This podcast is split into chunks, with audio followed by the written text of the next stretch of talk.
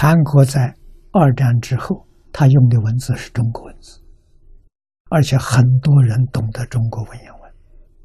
啊，你看《高丽大藏经》在藏经里头是非常著名的，板调的好，字写的好，汉字。啊，日本过去也是完全用汉字。啊，读都是读中国古籍，到日本言语不同，写字都懂，都能写，都能沟通。两百年前，中国文字是亚洲共同有的文字，国际文字。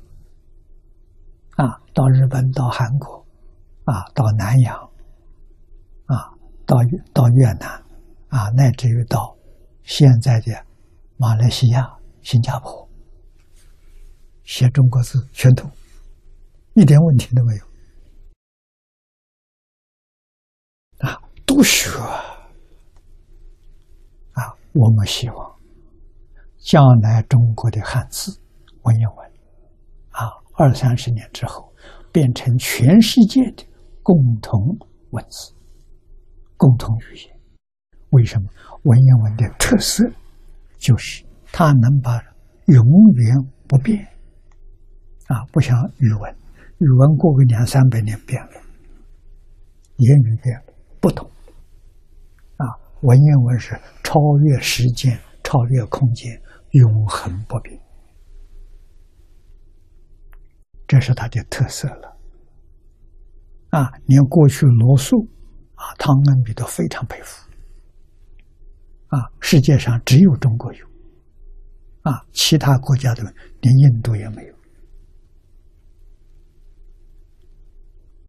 学，文言文一定要保持，啊，保持文言文是保持祖宗的遗产了。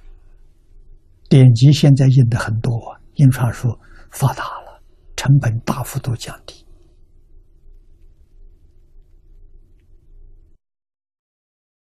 啊！但是怎么去读，这个很重要。啊，所以我在美国，在欧洲，对于学汉学的这些学生，我就很注意。啊，我问他们：你们学中国文言文，你能看得懂中国古籍？你用了多少时间？啊，他们告诉我的三年。外国人完全没有基础，三年。能够阅读中国古籍，可见的它不难